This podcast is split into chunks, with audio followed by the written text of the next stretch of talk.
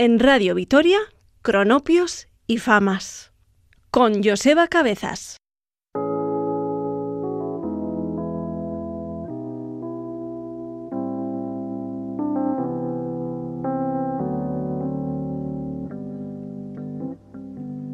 I met my old lover on the street last night.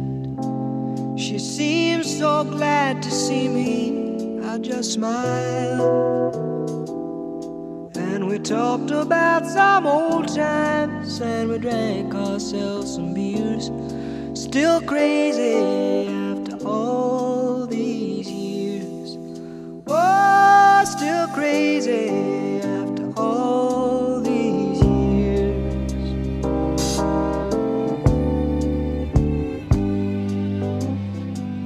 I'm not tends to socialize. I seem to lean on old familiar ways. And I ain't no fool for love songs that whisper in my ears. Still crazy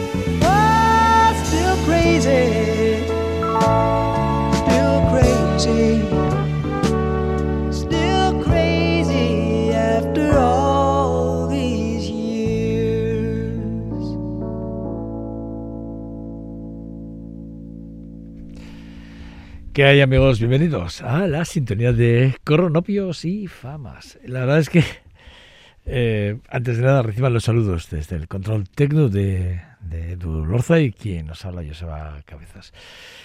Ah, hacía mucho que no escuchaba este, este Crazy After the Days Year. Eh, un, un temazo de Paul Simons que nos mostraba eh, con, con, este, con este trabajo, que era, yo creo que era el cuarto, si no me equivoco, el cuarto en solitario, nos demostraba que en solitario su carrera en solitario iba a ser excelente, iba a ser, eh, bueno, eh, mostraba ¿no? un poco el camino de, de la calidad, ¿no? de, del talento que él ya mostraba en Simon Garfunkel. ¿no? Y este álbum está lanzado y grabado en el 75 creo que fueron más de cuatro temas, incluyendo este, eh, el, homónimo del álbum, que llegarían prácticamente a los top five de, ante las listas más importantes de todo el mundo. Es verdad que hablando de Paul Simon, eh, eso eh, después de los dos anteriores álbumes que también habían dado un importante muestras de su buen hacer, eh, sí que es verdad que, bueno, el homónimo del 72 de Paul Simon es, es increíble, o aquel One Three, three Point, que es otro de esos albumazos tremendos de los que tiene. Lo bueno que tiene Paul Simon es que eh, él es capaz de manejar muchos registros, muchos tipos de músicas, muy todos muy diferentes, y es un hombre que además no solo maneja el, el, estilo, sino también la armonía y los arreglos como, como nadie. Yo me da igual el estilo en el que lo pongáis, ¿eh? me da igual que incluso desde haciendo reggae, haciendo soul, haciendo blues, haciendo pop, haciendo lo que le pongáis, a mí me da igual. Es un hombre que creo que, que, que él maneja muy bien el, todos los tipos de lenguaje, por eso los fusiona tan sumamente bien y por eso trabajos como este en solitario le dieron, bueno, pues le dieron, bueno, pues excesivas, no, no excesivas, le dieron mucha, mucha hubo mucha crítica internacional muy importante que le hizo que los grandes programadores a nivel internacional de los grandes, grandes eventos o festivales lo tuvieran muy en cuenta y llegó a girar, teniendo giras muy importantes.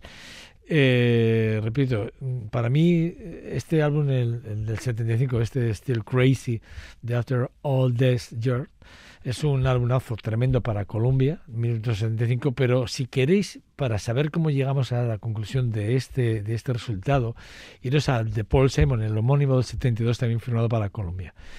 Y entonces os daréis cuenta que en el salto, porque lo siguiente que se hace es dos años después, en el 75, después de Crazy, de Still Crazy, se hace en el 77, dos años después, el, el Ratings, que para mí es un recuperatorio de, de temas inéditos en algunos casos, pero también de cosas que ya tenía él escritas y bueno, cogeros esa parte. Vais a descubrir a un Paul Simon exquisito, maravilloso, de verdad.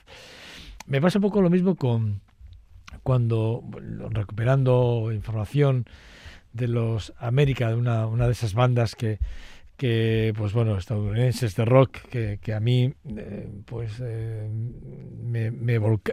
de hecho yo como músico que ya me he manifestado en muchísimas ocasiones verdad hay temas de esta banda que yo he llegado a tocar no eh, o he tenido en el set list de algunas bandas o orquestas con las que he llegado a tocar no eh, América era una de esas bandas de folk rock eh, estadounidenses formadas allí en el en Londres en el minuto 70 cuyos componentes originales ahí está Gary eh, Barclay con el cual del cual hemos hablado también cosas de insolitarios que ha hecho ahí está Deadwin Deadwin Banner o está también Dan Pick bueno esta banda para mí es una banda importante en todos los sentidos ¿eh? Eh, ya no solo porque por la forma de, de, entender la música y sobre todo la forma de entender y fusionar el soft lo que es el soft y el folk rock junto con el country que ellos lo, lo tienen como muy presente para cada uno de sus de sus interpretaciones sino que además me pasa un poco como con, Paul, con Paul Simon. Hay que intentar siempre ir un poco más allá no intentar irte a las esencias porque claro, yo os hablo de un de un álbum que se publicó prácticamente si no me fallan los datos en el 72 eh, de Homecoming que es un álbumazo tremendo de folk rock fusionado los dos. La letra de, Ventura Highway, que es el, que es el tema que he elegido de este álbum, eh, no es el, tema obvio del álbum, pero es el tema que a mí me parece que representa lo que es la esencia de, la banda. Eh, sí que da os deja ver, os va a dejar ver un poco las estructuras de donde ellos se movían o cómo se movían o cómo eran capaces de llegar a hacer álbumes para mí tremendamente importantes como aquel Hal Trick del 72 o aquel Holiday del 74, ¿no? Temas, álbumes maravillosos. Pero este del 72, que es la esencia del, del primero, porque el primero fue el homónimo, es para mí, es, para mí la gran parte de la crítica es, eh, dijo que este es el disco, el mejor disco, el mejor disco de América.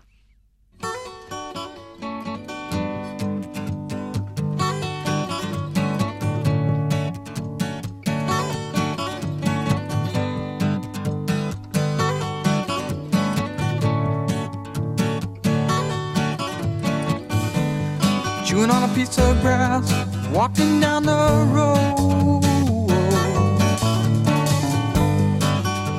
Tell me how long you gonna stay here, Joe? Some people say, This town don't look good in snow. You don't care, I know. Ventura Highway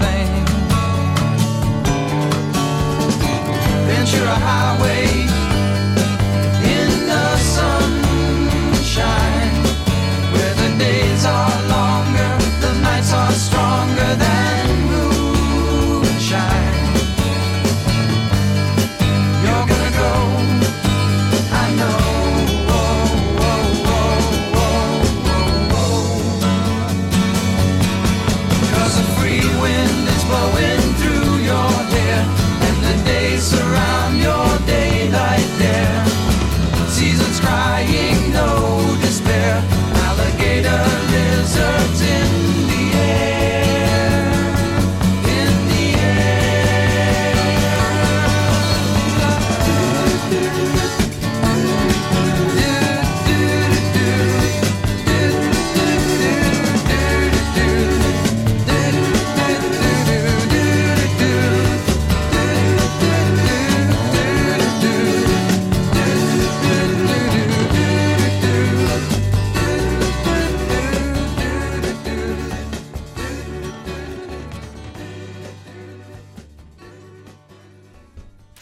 Del 71 al 72, nada, un añito, eh, para el mismo sello, para Warner Bros. América, fue el primer disco, eh, el homónimo de la propia banda, disco debut, tanto el álbum como el primer sencillo de Hearts White. No Name eh, llegaría a ser número uno prácticamente en todo el mundo, pero en Estados Unidos se tiró casi cuatro, casi cinco semanas siendo número uno junto a I Need You, que también, o a Carol Riverside, eh, en sesiones con Ray Cooper o con David Leslie. La verdad es que, bueno, increíble. Pero es que cuando llega el, el Homecoming, la verdad es que rompe con todas las para, todos los paradigmas, porque sí que es verdad que además de las guitarras acústicas, aquí ya empezaron a sumar ya las guitarras eléctricas y algunos efectos que parece que pasan desapercibidos, pero que están ahí y que ya, pues bueno, dentro, ya con los arreglos, con la idea, con, con la idea de crecer y que el siguiente álbum, que es el 72, bueno, dentro del 72 graban Homecoming y este de Hat Trick, pues la verdad es que, bueno, ellos ya generan unas corrientes de sonidos muy diferentes y ya no os cuento nada si entramos en, los detalles de las voces de esta banda. Increíble cómo juegan con las octavas y, y, sobre todo cómo juegan con los coros. Increíblemente maravilloso. Esto además donde se ve muy claro es en el álbum del 74 en Holiday que yo creo que hay ya eh, George Martin, el productor, quien no conoce a George Martin, por favor, el quinto Beatles, bueno, ya entra, en, mete mano en el disco y ahí se producen ciertas ciertas, eh, digamos, toques de magia, ¿no? Que solo tendría George, eh, George Martin y que hizo que los Beatles fueran lo que eran y que eh, América fuese una banda todavía mucho más importante de lo que ya lo era entonces ¿Cómo llega George Martin a América? Bueno, a la banda, pues esto os lo contaremos en otro capítulo, pero sinceramente es una historia súper chula, súper bonita. Bueno, eh, os voy a hablar de, de quién es mi músico siempre para mí muy presente, David Bowie. Eh, para mí es, ya sabéis, yo creo que no ha habido programa en los últimos años en que no haya aparecido en uno o en otro, eh, pero es que David Bowie es que es imposible no tenerle presente. Eh, ¿Quién puede ser ahora, no? De, Who, uh, Can I Be Now, es eh, aquel álbum que se publicó entre 70, bueno, realmente es un, recopilatorio de 74 a 76, dos años de recuperaciones, perdona, es que tengo catarro, ¿eh? estamos en esta época de catarro y no me lo quito, ni de encima, ni con el agua hirviendo. Bueno, era la segunda caja de recopilación de la primera eh, a título póstumo del artista eh, británico. Y es verdad que se lanza el 23 de, septiembre del 2016 y supone además el primer lanzamiento eh, tras la muerte, eh, tras su muerte, 10 años eh, de ese momento, ¿no? Para mí es un álbum, digo, porque me gustaría que muchos de los que conocéis a David Bowie os acercarais a esta caja, a este, a este formato de, de estos dos años de David Bowie, porque son, sinceramente, los más importantes. Hay, hay cosas inéditas que merecen la pena escuchar. Y también os digo otra cosa. A mí me parece que hay momentos en los que cuando uno eh, quiere acercarse a una a un artista, a veces se cogen ciertos recopilatorios o álbumes de great hi- hits de estos de que sinceramente no, en este caso no lo hagáis, hacer esto, coger este recopilatorio que es un recopilatorio muy concreto, pero que son las esencias, recuperan las esencias más importantes de lo que era o lo que fue y lo que seguirá siendo, evidentemente, David Bowie.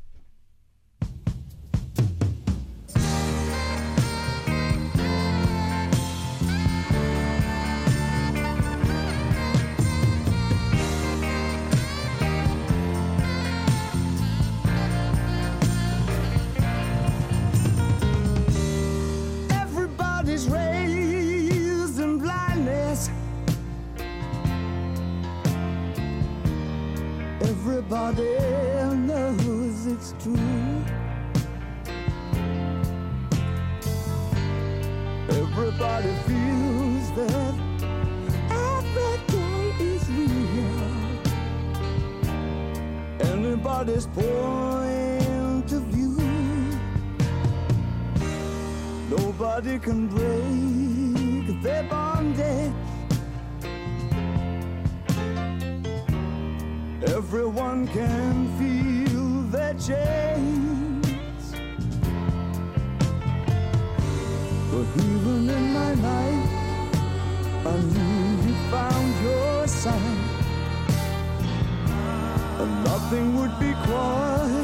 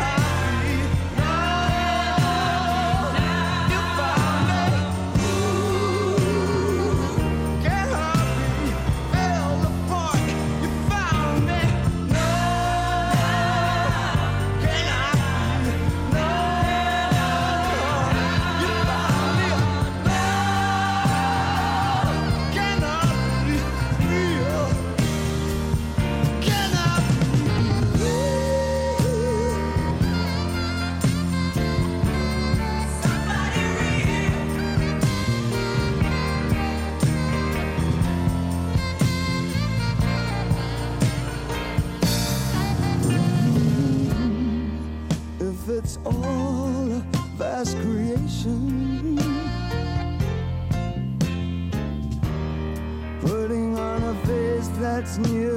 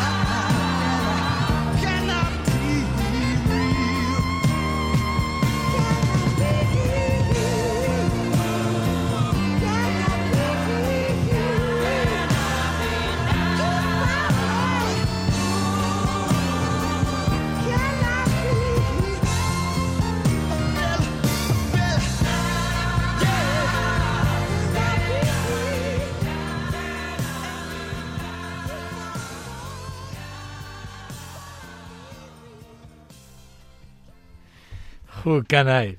Can I- bueno, can, eh, dice Can, can Be Now, ¿no? Es el, el- álbum que, del cual os estamos hablando y que a mí me parece que, repito, si os queréis acercar a, la, a, entender un poco eh, lo que fue de Bowie, os aconsejo que os hagáis con este, con este, con este maravilloso disco, esta caja que contempla mm, 1974-1976 y que, bueno, pues que me parece que es, es tremendamente maravilloso. El vigésimo quinto álbum y último del estudio de David Bowie, publicado por la compañía de Sono Records, allí en el 2006, coincidió con el cumpleaños con, con el cumpleaños de, del artista, con aquel 69, dos días antes de su fallecimiento. Digo porque el Black Star, es el del que os estoy hablando, ese, ese quinto, vi- vigésimo quinto álbum, tiene mucho que ver con aquel recopilatorio, con ese recopilatorio que os he dicho y que también os digo si os apetece, repito. Los que no conozcáis la vida y obra de David Bowie o conozcáis poquito pero queráis saber más, pues eh, creo que podíais cogeros esta última parte final y esto que os digo, este recopilatorio para que, que os acerquéis algo más a la, a la vida y obra de, de David Bowie.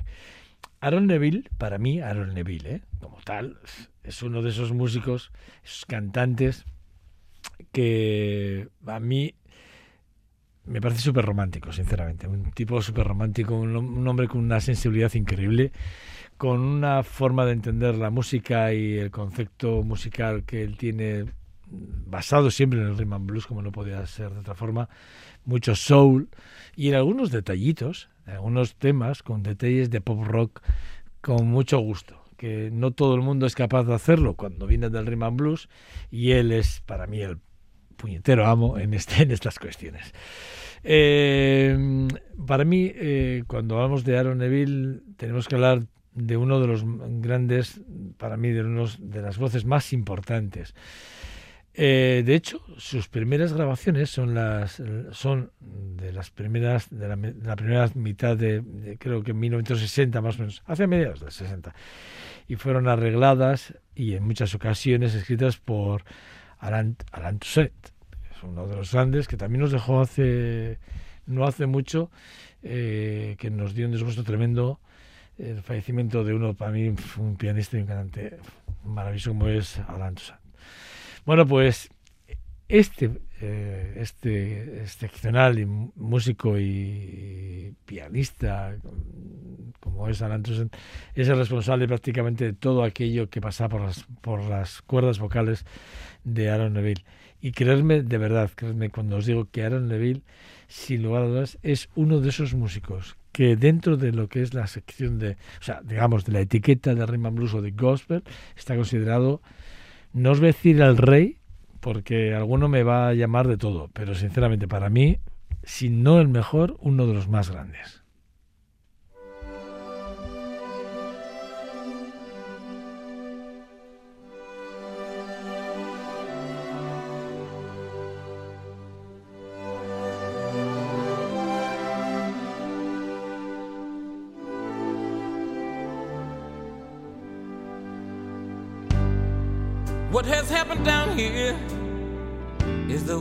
Have.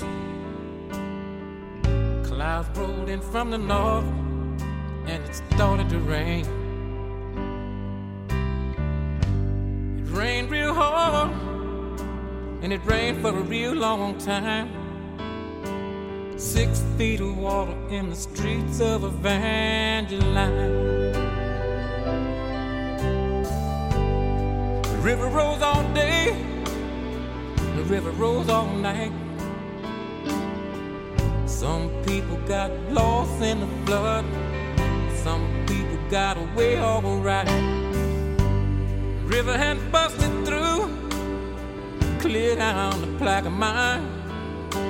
Six feet of water in the streets of Evangeline, Louisiana. Louisiana. They're trying to wash us away. They're trying to wash us away. Oh, Louisiana. Louisiana. They're trying to wash us away. They're trying to wash us away. President Coolidge come down in a railroad train. Little fat man with a notepad in his hand.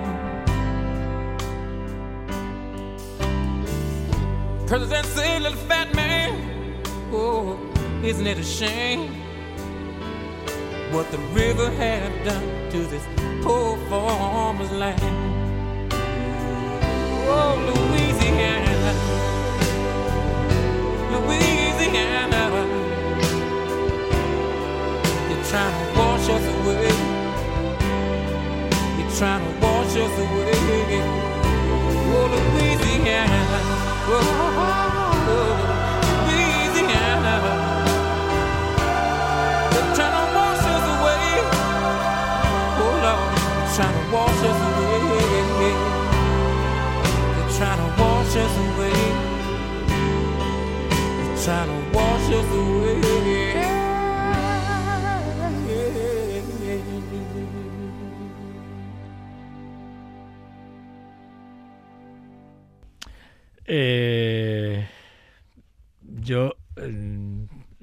Eh, cuando fue comparado en su día, eh, o ha sido comparado muy a menudo, de hecho, con Sam Cooke en los términos de, de, bueno, las técnicas vocales, pues bueno, pues sí, eh, pueden que tengan razón.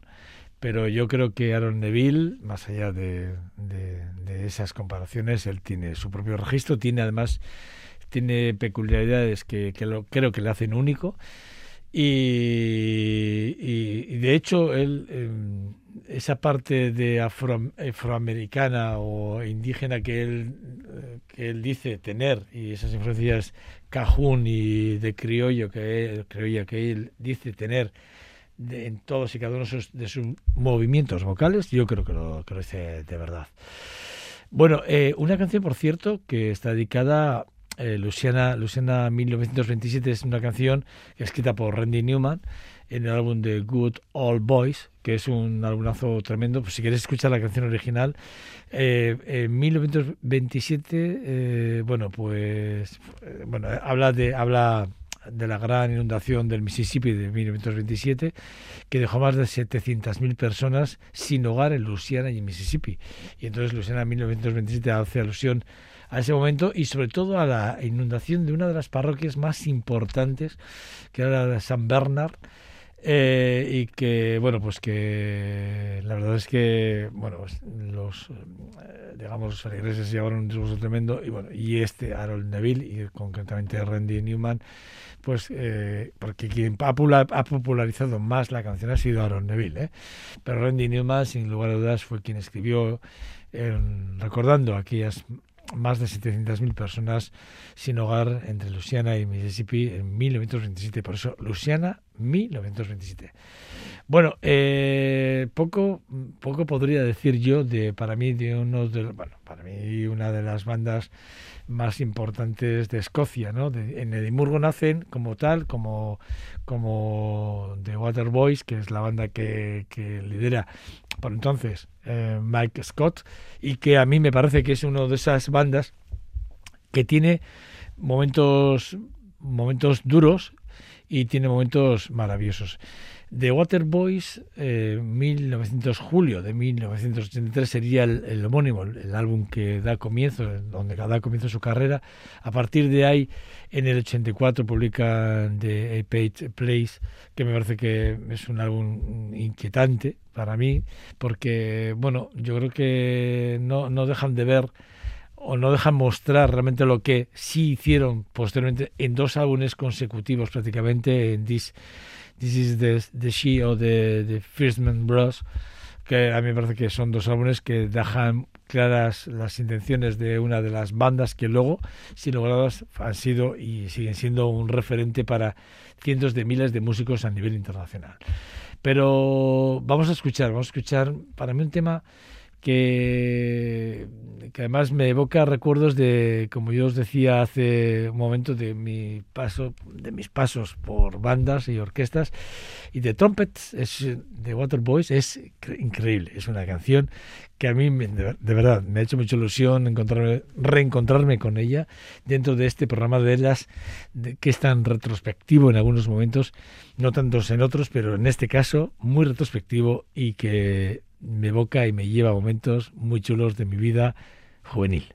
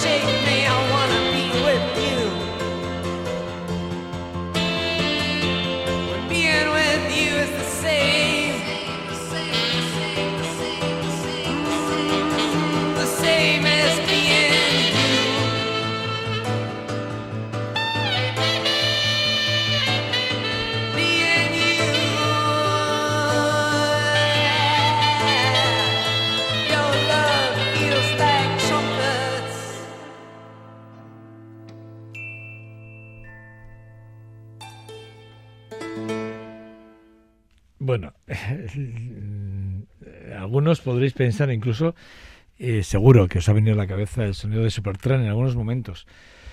Y es verdad que el sonido del piano es muy Supertramp, es muy y la idea y el concepto es muy de Supertramp, pero los, para mí, eh, los Waterboys, eh, esto ya lo tenían, lo venían haciendo desde sus inicios y bueno, para mí Mike Scott, que siempre ha sido un, un lince y un tío fantástico, creo que tenía muy claro el sonido desde el minuto uno y es verdad que es, inevitable, ¿no? Escuchar ese piano tan tan claro como los pianos de muy parecidos a los de Supertramp. Eh, bueno, Waterboys, que como bien os decía, me han hecho eh, volverme a reencontrar con una parte de mi, de mi juventud muy interesante ¿eh? y que me ha gustado, ¿eh? sinceramente. Los que inventaron aquel Big Sound, que fue llamado así, ¿eh? el sonido de los Waterboys, ¿eh? que es lo que acabamos de escuchar, ese es el sonido de ellos, ¿eh? Eh, de, de Big Sound, es el, el- el- así se denominaba. Y además dentro de Page Place aparece muy claramente definido este sonido que os digo, en el que os vais a encontrar con temas muy, muy, también muy, muy famosos, ¿no? muy reconocibles por, por todos los que además seguís de forma incondicional a, la, banda.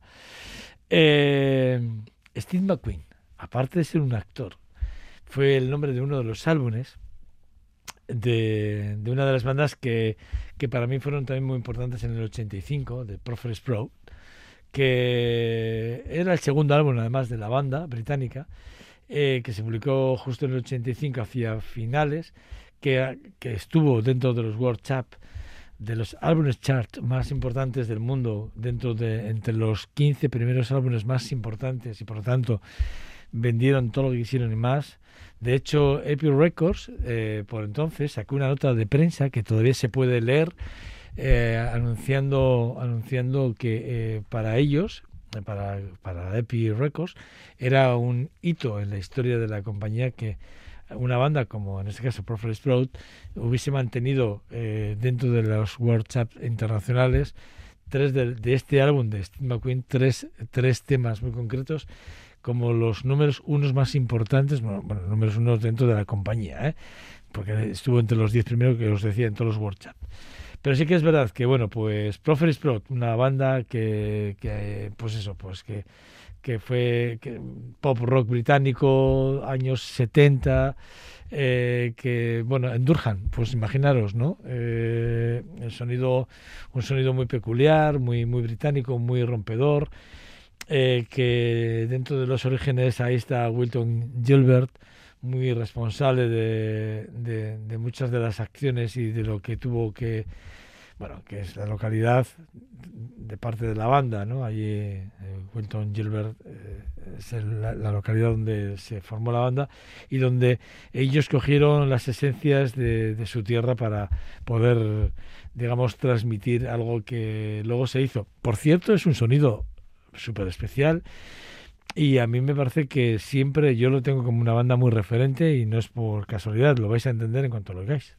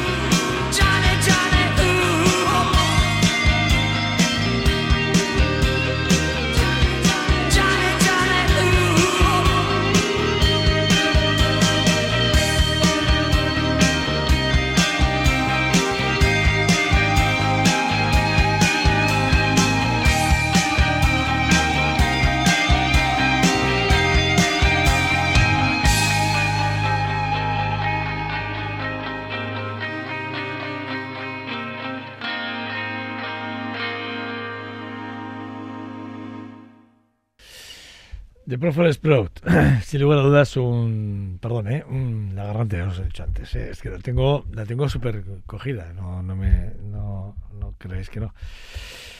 Bueno, 1985 Steve McQueen, un álbum dedicado al artista, sin lugar a dudas.